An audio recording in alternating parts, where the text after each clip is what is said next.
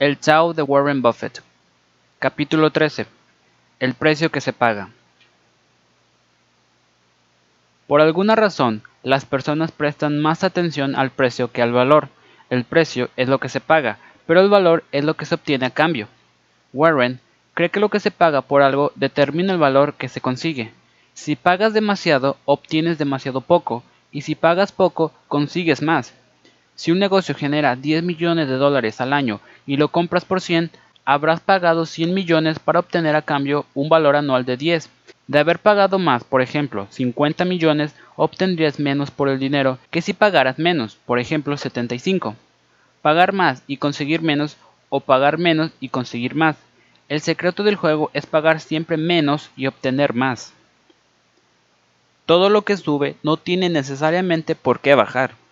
Warren dijo esto refiriéndose al precio de las acciones de Berkshire Hathaway que habían subido de 19 dólares la acción en 1965 a 95 mil dólares la acción en 2006, una empresa con un valor intrínseco en expansión, como por ejemplo Berkshire Hathaway.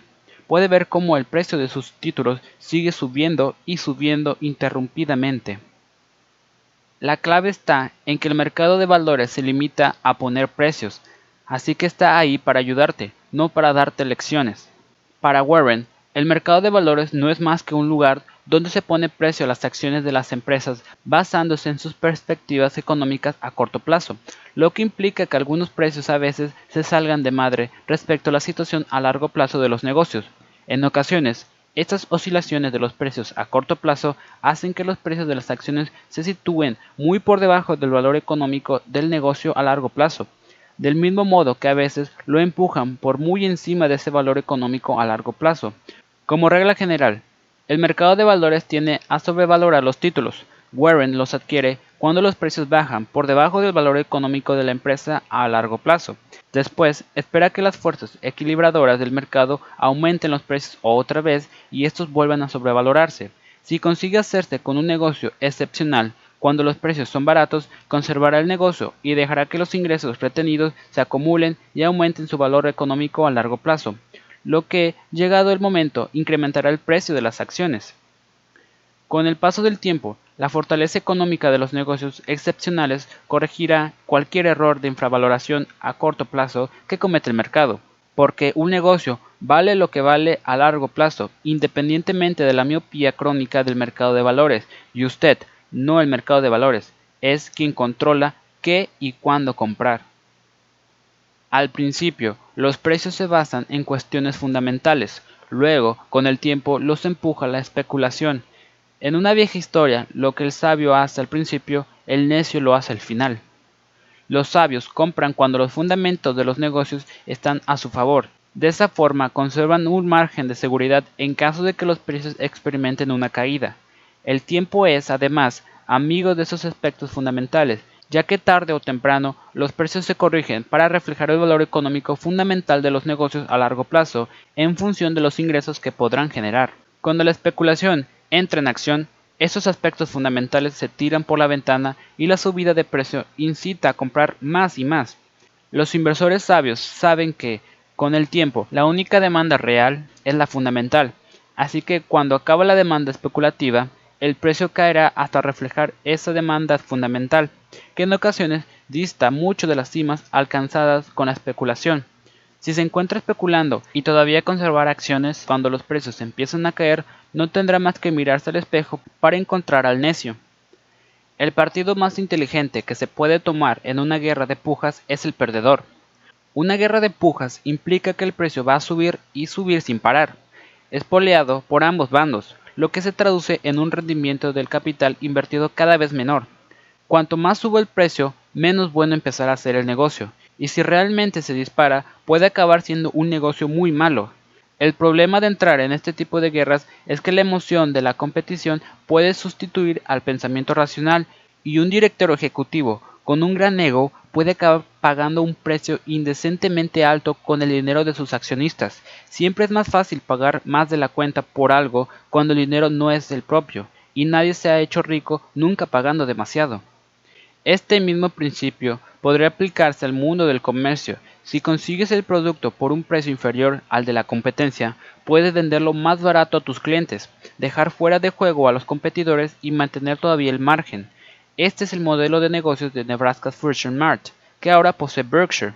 Compran al contado la mercancía los mayoristas, lo hacen en grandes cantidades, a veces hasta el equivalente a un mes de fabricación, y así pueden negociar un precio mucho más bajo que los competidores que compran a crédito.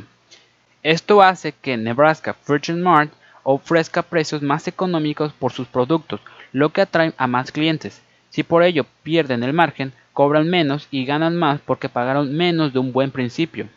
El precio al que vendes no es siempre tan importante como el precio pagado, sobre todo en el mundo del comercio. Siempre hay una aguja al acecho de cada burbuja, y cuando ambas finalmente se encuentran, una nueva hornada de inversores aprende lecciones muy antiguas. El frenesí especulativo tiene lugar cuando el público general se lanza a la casa de títulos. La gente observa cómo suben los precios y quiere entrar para ganar dinero fácil. Se produce uno sonado aproximadamente cada 30 años, normalmente coincidiendo con el desembarco de alguna nueva tecnología. En los últimos 100 años ha pasado con la radio, los aviones, los coches, los ordenadores, la biotecnología e Internet. Los precios de las acciones reflejan más bien la pasión propia de los juegos de azar que del valor subyacente de las empresas. Warren se ha salido de todas las burbujas desde que empezó a invertir. Para él, esos precios se pagan basándose en supuestos ingresos futuros que podrían no aparecer y en muchos casos no aparecieron. Cuando los beneficios no se materializan, la esperanza que sostiene la escalada de precios se desvanece. Las fuerzas de la gravedad actúan y como se derrumba, a veces a una velocidad sorprendente. Nunca intento ganar dinero en el mercado de valores. Compro pensando que podrían cerrarlo al día siguiente y no volverlo a abrir en cinco años. Warren. Warren compra con el planteamiento de adquirir parte de un negocio. El mercado de valores a veces le permite hacerlo a un coste por debajo del valor que tendría todo el negocio si se vendiera a un comprador privado. Warren no entra a jugar en el mercado de valores, eso lo hacen entidades financieras que son tan cortas de vista que están dispuestas a ignorar la situación económica de una empresa a largo plazo en esa búsqueda interminable del billete fácil de la gloria de ser nombrado el fondo de inversiones del año.